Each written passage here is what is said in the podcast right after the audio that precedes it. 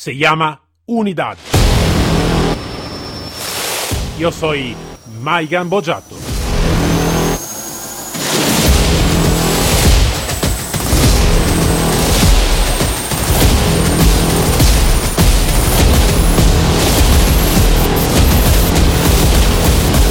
Unidad K9.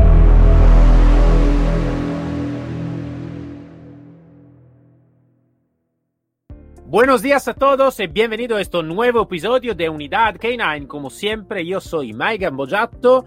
¿Y qué día es hoy? A hoy es viernes. Y como todos los viernes, tenemos el nuestro super co-conductor, Manuel Desio. Buenos días, Manuel. Buenos días desde España, oyentes. Buenos días, Maigan. ¿Cómo te encuentras? ¿Cómo va la salud? Bien, bien, bien. Un poquito de frío en este periodo, pero, pero bien, vale. No, no está mucho sol, pero el sol está entre, entre nosotros, como se dice. Entonces, vamos adelante así. La parte más importante, si no, los buenos calcetines gordos y la Es así, es así. Bueno, Manuel, hoy hablamos de un tema que eh, no, es que tú estabas diciendo, ¿no? Antes de, de la grabación, yo estaba diciendo, ahora los oyentes del viernes están acostumbrados a, a escucharnos en capítulo. eh, ahora hablamos de un tema aquí, puede ser que se va a poner un poquito más largo también de un episodio. Vamos a ver lo que pasa, si se va a concluir en uno o se va continuando. Que es un poquito, hacemos un poquito un paseo atrás. Eh, y te digo también por qué me gusta, cuando tú me planteaste la idea, me gusta porque yo siempre digo, no solo en el mundo K9, ma como en el mundo táctico operativo o como en otro mundo también, digo siempre que la, la, nosotros necesitamos que vivir en el presente teniendo un conocimiento del pasado y teniendo un vistazo al futuro, ¿no? Eh, eh, y hoy hablamos de este, ¿no? Entonces un pequeño, un, un, un pequeño um, regreso al pasado, ¿no? Un pequeño regreso al pasado de por mirar un poquito cómo han sido las cosas en nuestra historia. Um, eh, sobre el tema táctico, sobre el tema policial o el tema operativo y el tema K9, ¿te parece, no? Me parece perfecto y aparte creo que es un tema muy interesante, un gran desconocido y que creo que a los oyentes les va a enganchar el segundo capítulo. ah, que, que puede ser que sí, puede ser que sí. Cla claro, es, se queda claro que si alguien tiene alguna pregunta, alguna duda o algo que quiere de escuchar, con mucho gusto nosotros estamos a, a, a, las órdenes, como se dice. Entonces, se quiere de comentar, decir, mira, ma pero eh, me gustaría de saber este, nosotros podemos, podemos armarlo en, alguna, en algún momento, ¿no? Entonces, esto, esto queda claro. Bueno, Bueno, es, ahora te digo, pero a ti ahora te paso palabra o te paso la, la, la, la bola, como se dice, ¿no? De, ¿Desde dónde empezamos? Porque es como decir, ¿no? Es como, ¿ha nacido antes la gallina o el huevo, no? ¿Desde dónde empezamos? Venga, pues mira, vamos a, como buenos tertulianos que somos, ¿te parece que nos repartamos, eh, que hagamos una partición en la, en la historia, ¿no? En el tiempo antiguo y en el tiempo moderno. ¿Te parece que cojamos esta dinámica? Vale, vale, vale, vale, vale, vale, vale. Te, eh, por eso digo, te paso la bola, empieza tú. Te paso, la bola. Bueno, yo creo que en este caso deberías empezar un poquito tú. Yo te voy a hacer la introducción, me voy a ir, yo me, si te, te parece, me cojo la, la, época moderna de la creación o de la existencia de las unidades K9 como, como tal, ¿no? El, la utilización del, del perro dentro de, de, los sistemas de seguridad en, en este en este viejo continente que es Europa, que, que, cada día tiene sus problemas, pero que en antaño pues tenía otros que no dejan de ser distantes de los que existen ahora. Eh, mira, rebuscando, rebuscando, porque realmente el, tema, desde que iniciamos la andadura de la inserción de las unidades K9 dentro de los modelos operativos de, seguridad o de policía, y, y me reitero siempre que hable de esto, incluyo servicio militar, o sea, ejército, eh, servicio de vigilancia privada actualmente y todo esto, no descarto a nadie. Eh, pues mira, rebuscando, rebuscando, es curioso que sí que ya en antaño, y será la parte a la que te dirijas tú en tu alegato, eh, ya existía ¿no? el uso de, del perro dentro de formaciones militares en, esa, en ese momento pero a fechas modernas nos podríamos remontar pues a finales del, siglo XIX, ¿no? En esa, en esa Europa que está descubriéndose a sí misma y, pues mira, sorpresa, que sí que realmente existe la creación de, una unidad K9 como tal. Y, curiosamente es en, en Gante, a finales del siglo XIX, ya te digo, sobre el año 1899, pues se crea el, primer escuadrón canino de un cuerpo de policía de Europa. Curioso, ¿verdad? En, esa, en esa época convulsa de desconocimiento de, bueno, pues la sociedad está evolucionando, eh, revolución industrial a la vida, que se, que se tenga el interés de incorporar eh, este animal, el, perro, como apoyo ¿no? a, las unidades de seguridad. Ya eso, eso evoluciona, eso implica que, con una reacción en cadena, que otros países de, Europa, de este viejo continente, se fijen, ¿no? Eh, eh, recordemos que es, es, el preludio a, esa, a esa contienda que hubo en la Primera Guerra Mundial, donde el, Imperio Austrohúngaro, eh, la Alemania, eh, Francia con su, con su buen hacer de todo, eh, pues bueno, se fijan en, lo que sucede y, e integran también en en sus fuerzas de seguridad eh, la existencia de, esos perros. no, no, deja por ello de ser curioso, no deja por ello de ser curioso que esa estructura orgánica como, como cuerpo integra ese, ese perro, coja las riendas, las riendas las coja Alemania, previo a la Primera Guerra Mundial. Eh, te digo curioso porque eh, es un capítulo repetido que, como luego avanzaremos después de la exposición que hagas tú, eh, verás que vuelve a suceder lo mismo y el protagonista es el mismo previo a la Segunda Guerra Mundial. Alemania nuevamente coge las riendas sobre el estudio y la incorporación del, perro dentro de las unidades de policía y desgraciadamente en esta contienda dentro de lo que era el, ejército propio de, Alemania, el contingente. Es curioso, ¿eh? vamos a ir avanzando, te cedo la palabra para que pases a, a tu época antigua, que creo que es muy interesante. Es muy interesante lo que tú estabas diciendo y, eh, y, también a mí me gusta muchísimo ¿no? la, historia también del siglo XX, del, desde la Primera Guerra Mundial hasta, hasta, hasta hoy, eh, eh, y es muy interesante, sí, que, que, que, que, llama muchísimo la atención. Y es curioso también pensar que realmente sí que se han integrado en forma un poquito más concreta, ¿no? el tema de la unidad K9, ¿no? desde cuando tuve la parte más moderna. Imagínate que eh, no solo esto, pero también el mundo, el mundo sinológico, ¿vale? Mm, eh, entonces del perro ya empezó en, más o menos en este, en este periodo em, con la creación de la, de, la, asociación que se llama la FCI, em, que es, fue la primera asociación canina del mundo eh, francesa, que se llama Federación Sinológica Internacional. Y mm, eh, que habla y va a distinguir todas las razas de perro, entonces le va a poner en grupos diferentes a segunda de la utilidad y de la morfología de cada uno. Entonces tenemos, por ejemplo, en el grupo 1 los ovejeros y etcétera. En el grupo 5 em, tenemos los pits o primitivo. En el grupo 10 tenemos los galgos. Entonces, cada grupo va a eh, tener diferente, diferente raza a según de la utilidad. Es curioso pensar, Manuel, que realmente mm, las mayoría de las, de las razas de perro no son para compañía o como mascotas. Eh, en 10 grupos de agrupamiento, solo uno, solo uno tiene el nombre de perro de compañía, que es el grupo 9. Todo el resto de los grupos tengan eh, em, función operativa de trabajo, que sea de casa, que sea de defensa, que sea de ovejero, ovejero de conducción, ovejero de, em, de guardia. Entonces, esto es curioso. Porque es curioso también pensar que antes de este está un agujero muy amplio donde los perros sí que se iban a utilizar, pero una verdadera distinción de los perros necesitamos que regresar al Imperio Romano.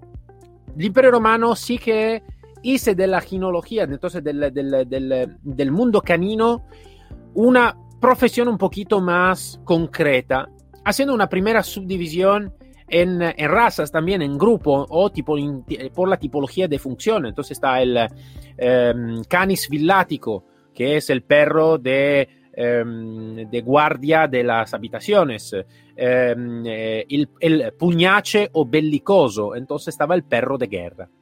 Sobre el perro de guerra, es interesante de mirar cuánto esto va a tener raíces profundas y más antigua también que el Imperio Romano, porque algunas razas que nosotros, que ha llegado hasta nosotros, con, claro, alguna diferencia a nivel morfológico y de comportamiento más que todo, fueron um, uh, perros de guerra por los persianos, fueron perros de guerra por la Mesopotamia, fueron perros de guerra que iban a utilizar. Y la colaboración con los seres humanos, y también es más antigua. ¿Por qué? Porque el perro eh, es un animal, es una especie que está totalmente al 100% creada para los seres humanos. Eh, está una diferencia muy amplia, ¿no? Entonces, en uh, la domesticación o la manecimiento, ahora no sé cómo se dice bien en español, espero de haber dicho correctamente, donde da una parte simplemente es tener una habituación del animal feral, entonces el animal salvaje, a la presencia del ser humano. Del otro lado es eh, con, acondicionar una especie con una selección morfológica, genética y comportamental al final de crear una especie nueva donde los hijos de esto ya serán con algunas características que nosotros queremos. Y esto lo que se creó un poquito antes ¿no? de todo esto. Entonces la colaboración con, lo, con este animal empezó muchísimo tiempo antes de la civilización como nosotros la entendemos. Y es una colaboración que va a continuar en el tiempo. Entonces podemos, como estaba diciendo antes, entonces para regresar una otra vez, es eh, eh, con eh, perro de guerra, ejemplo para los persianos, para los e-, egipcianos, pero que se dice así, donde tenemos perros similar al galgo, similar a um, esta tipología de raza que iban a ser utilizados por la caza, claramente, y también por la guerra. No están muchísimas otras informaciones eh, hasta el Imperio Romano, donde los perros sí que estaban utilizados en manera muy amplia por la guerra. Más que todo perro de, um, de como mastín, ¿no? Entonces, como raza, tipología de raza está el cane corso o el mastín napoletano, ¿vale?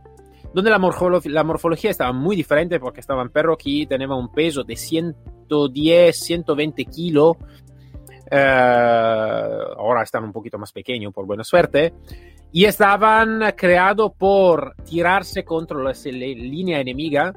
Y a veces tenían también material por mm, material de fuego. Entonces se tiraban contra esta. Eh, entonces, claro, el perro eh, tenía un destino que estaba la muerte, ¿no? Frente de las líneas enemigas. Mm, eh, pero sí que estaban utilizados muchísimo, como ejemplo el pastor alemán, más o menos después, claro, con la invasión un poquito de los bárbaros, sí que ha llegado también el pastor alemán y todo, que eh, vamos a acordar bien que el, el, ovejero alemán, el pastor alemán, es un perro no de conducción, ma es un perro de guardia de, mana, de manada de, de, oveja. Entonces, eh, es una historia muy antigua. Mm, este, este esta relación con, con, con, los perros tiene raíces muy, muy, muy, muy, muy profundas. Y, eh, y, se iban ya a utilizar desde, desde mucho, mucho, mucho, mucho tiempo. Entonces, esta es un poquito, para decirlo de manera un poquito rápida, eh, alguna anécdota interesante de pensar cuando nosotros entonces vamos a ver alguna raza, alguna raza tiene una antigüedad muy grande, como ejemplo el perro tipo galgo o un perro tipo mastín o ovejero tiene una antigüedad muy grande y con mucha diferencia, claro, a nivel morfológico y más que todo, sobre todo a nivel comportamental. Estaba un perro mucho más salvaje, mucho más brutal, mucho más rudo que, que el perro que podemos encontrar hoy que está en nuestra casa, claramente. Y, pero yo creo que la cosa más curiosa es pensar que cuando hablamos, ¿no? muchas veces también hoy en el, en el ámbito táctico operativo hablamos de, a veces hablamos por raza, ¿no? Entonces en, el, en los 90 estaba el ovejero alemán, en el 2000 estaba, 90, 2000 estaba el Doberman, después estaba el Rottweiler, después otra vez el ovejero alemán y ahora está el pastor belga Malinois. Realmente cada raza tiene una función de trabajo específica. Entonces de los 10 grupos, solo uno tiene el grupo de compañía. Esto creo que puede ser también un pensamiento interesante cuando hablamos de K9 y del enfoque operativo que tenemos. Y bueno, ya he hablado bastante. Ahora te paso otra vez la, la, la, bola, como se dice, ¿no? Es como si estamos jugando a padel, Manel, ¿no? Entonces te paso la bola. Me vas a pasar una, una muy buena bola, porque al hilo de lo que estás comentando, parece ser que lo hubiéramos hablado antes y los oyentes tienen que tener claro que aquí vamos un poquito a salto de mata y aportando lo, los conocimientos o lecturas que hayamos podido realizar sobre Mira, es interesante lo que, lo que argumentas del Imperio Romano, la, estructura y el uso que tenían los, eh, los perros ¿no? en ese momento, porque eh, es curioso que esa, esa selección que refieres, esa, esa calidad que tiene dentro del, perro, ¿verdad? Eh, se extrapola a la, al, digamos, a los de la Segunda Guerra Mundial, cuando Alemania estaba bajo el, pacto de Versalles, que recordemos que era el, digamos, el, desarme de, Alemania, la formación de cualquier tipo de ejército eh, previo a los sucedidos la Primera Guerra Mundial. Eh, al hilo de, que estabas comentando, ya, ya Alemania ponía en ese momento de, de estudios realizados sobre la viabilidad de unas razas o de otras, eh, las características técnicas o físicas de, un tipo de perro o sobre otro. Eh, y esto, esto nos lleva a, bueno, pues, pues a, una correlación de, sucesos en esa época del Imperio Romano, ¿no? en la época de, que, argumentabas, trasladada al siglo XX, porque Alemania no deja de aplicar lo mismo que referías que aplicaba el Imperio Romano en la selección de sus perros. Tienen los mejores. Y los mejores que llegan al. Bueno, pues llegan a, formar un verdadero ejército de, perros. Eh, refieren historiadores que, en Alemania existía escuelas caninas que bien eh, habían cogido el modelo de, la escuela francesa, de la Federación de Franquerías, que dirigía en su momento, dirigía Langen, que ya había sido adiestrador de perros del ejército alemán en la Primera Guerra Mundial. Siguiendo esa, esa contundencia del uso de los perros en, la Primera Guerra Mundial, vuelven a realizar un, rearme eh, secreto, no visible, un rearme invisible, eh, con un ejército de perros pues podemos contar que todas las estaciones de policía alemanas habían sido dotadas de, perros. Existían, eh, los, los historiadores que entre 500 y 700 equipos de perros distribuidos en, estaciones de policía de toda Alemania. Dado la dimensión del país, puede parecer que no sea mucho, pero si podemos contar que cada estación de policía podría tener X policías, eh, a la vez la creación de esos primeros cuerpos como de auxilio civil o de protección civil, que no, que no dejaban de ser eh, grupos eh, de militares que se estaban preparando de forma invisible bajo la atenta mirada de Europa, que no supo detectar el rearme secreto que tenía Alemania, podemos contar que el ejército alemán en aquel momento eh, empezaba a ser muy poderoso pero muy poderoso por cuatro, por cuatro patas de los perros que estaba empezando a incorporar, que a la vez eso se imponía el tener los guías caninos adiestrados, tener equipos de trabajo integrados por una serie de, no digamos soldados, porque en ese momento no eran soldados, sino de personas acostumbradas a trabajar con, ese, con esos perros, eh, y nos remite pues, a esa parte interesante de la copia del modelo romano.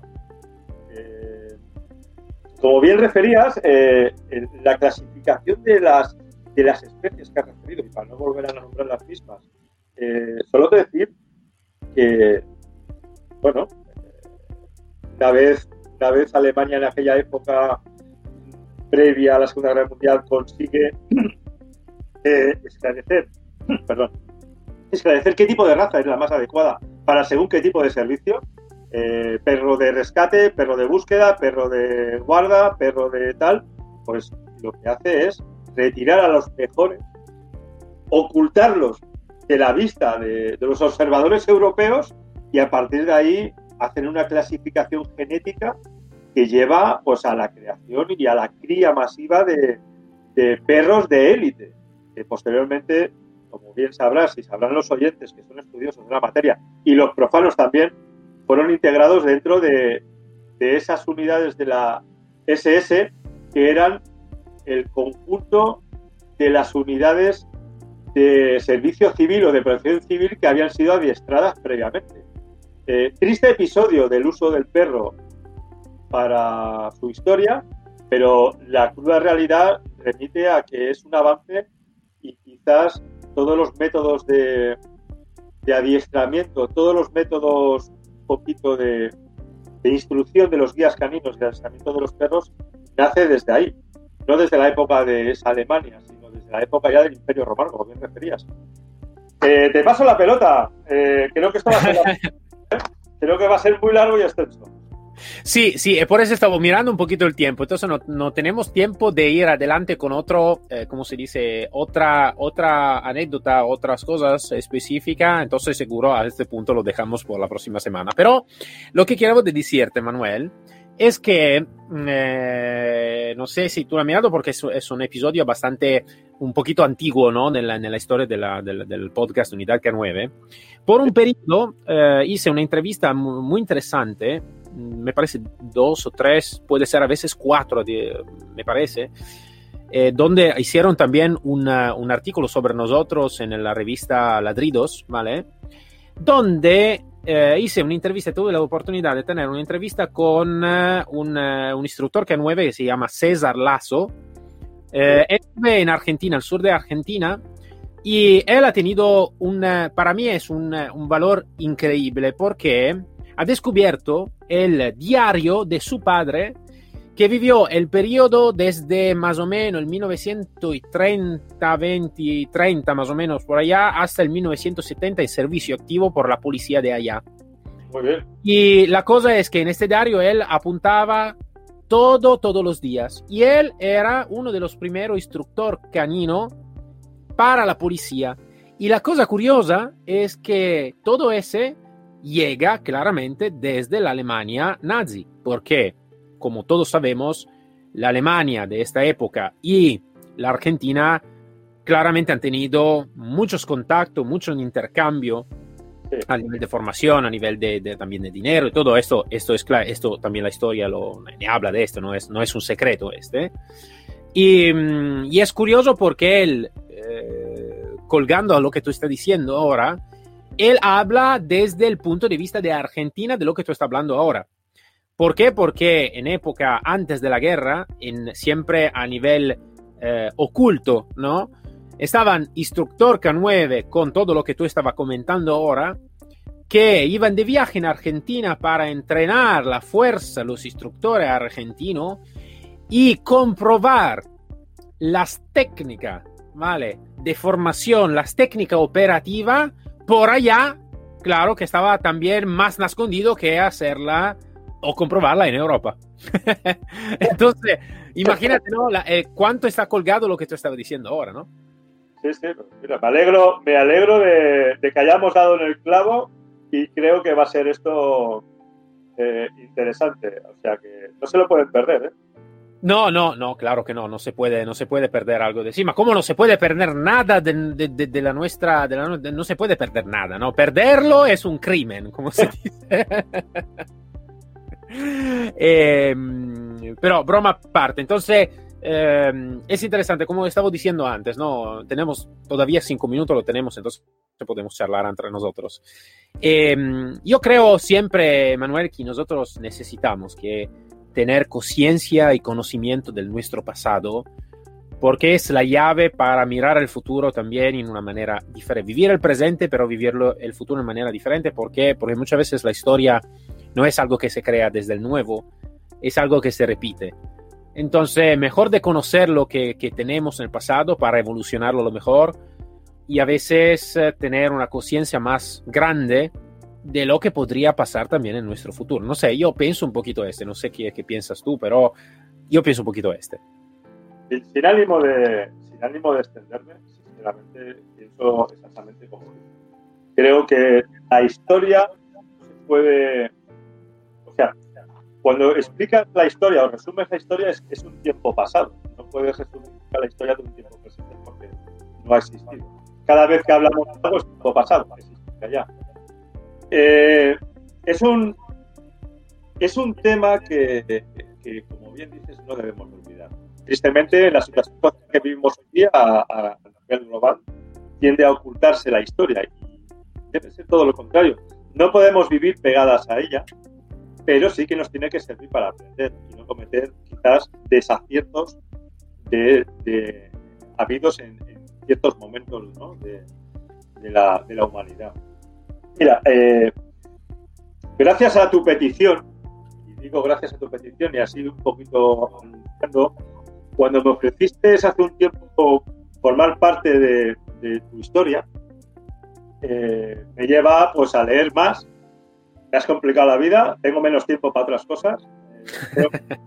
Por leer y poder estar a la altura siempre. Y mira, y, y dentro de ese capítulo, de ese libro que un día publicarás, del cual puedo, tengo la suerte de, de, ser partícipe en unas pequeñas líneas que me dejarás poder aportar.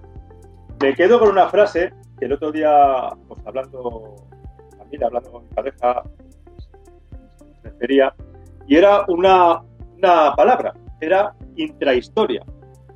Intrahistoria. No sé si la habías escuchado, yo quizás la, podría haberla escuchado de referencia, pero gracias a a don Miguel de Unamuno, que refiere que la intrahistoria es el cúmulo de pequeñas historias que componen la historia que se escribe con mayúsculas. Y creo que es una apreciación muy importante que no debemos de, de, de, olvidar. ¿No te parece a ti que somos todos una pequeña intrahistoria dentro de esa historia que escribimos con mayúsculas? claro que sí. Eh, claro pues, que sí. Lo que no debemos de olvidar. Claro que sí, claro que sí. Nosotros somos partes de todo y cada uno tiene su pequeña, pequeña historia, una intrahistoria. Sí, me gusta. Eh, sí, claro que sí. Entonces, todos esta intrahistoria después van a formar la, historia mayúscula, ¿no? Entonces, bueno. Y una otra cosa que quiero decirte, esto es un poquito más tonta lo que te estoy por decir para ahora, ¿no? Entonces, es como decir, lo siento mucho por lo que tú me estabas diciendo y por buena suerte que eh, la, tu mujer está en el mismo, ¿cómo se dice? En el mismo camino de nosotros, ¿no? Como, como formación y, como, y como profesión. Si no, si no, esto estaba un problema. Sí. No, no, bueno. Pero la, la, vamos a saludar, entonces saludo. saludos, saludos. Pues ahí está. Eh, pero sí, sí, eh, creo que es un punto, es un punto muy importante. Y como se dice, ¿no? También eh, una gota en el océano no hace nada, eh, pero gota sobre gota sobre gota, es eh, claro que van a crear un océano de verdad. Entonces, em, eh, parece un, un, dicho, pero no es un dicho, es, es verdad, porque... Em, y creo que este tener el estímulo a pensar, a reflexionar, a estudiar, a informarse, yo creo que es la llave. Y te digo una cosa más para, para concluir, quiero de saber tu, tu opinión, después vamos a saludar a todos. Yo creo que muchas veces se habla del despertar las conciencias de las gentes, de las personas y todo. Yo creo que también en nuestro mundo, en el mundo policial, eh, cuando hablamos, imagínate, yo escribí en un capítulo en este libro que lo llamo El, el Guerrero Azul, ¿vale? Eh, cuando hablamos de guerrero muchas veces hablamos como se habla de conductores de la historia o eh, gran héroes o, o, todo. Yo creo que se puede adaptar también a la vida común y pensar que realmente lo que hacen este trabajo con conciencia, con dedicación y con, eh, con, eh, con, atención son guerreros, simplemente son guerrero azul, ¿vale? Porque es el color universal, ¿no? De, de la policía. Y creo que sea importante despertar las conciencias más que todo de, de, este mundo, porque es el mundo es, uh, que va a tener y va a enfrentar lo que está o que puede estar de malo ¿no? en nuestra sociedad, lo que va a proteger los, los buenos y va a defender los malos. Te lo voy a decir más a nivel más infantil, ¿no? ¿Y por qué lo hace? Porque tiene la capacidad de hacerlo.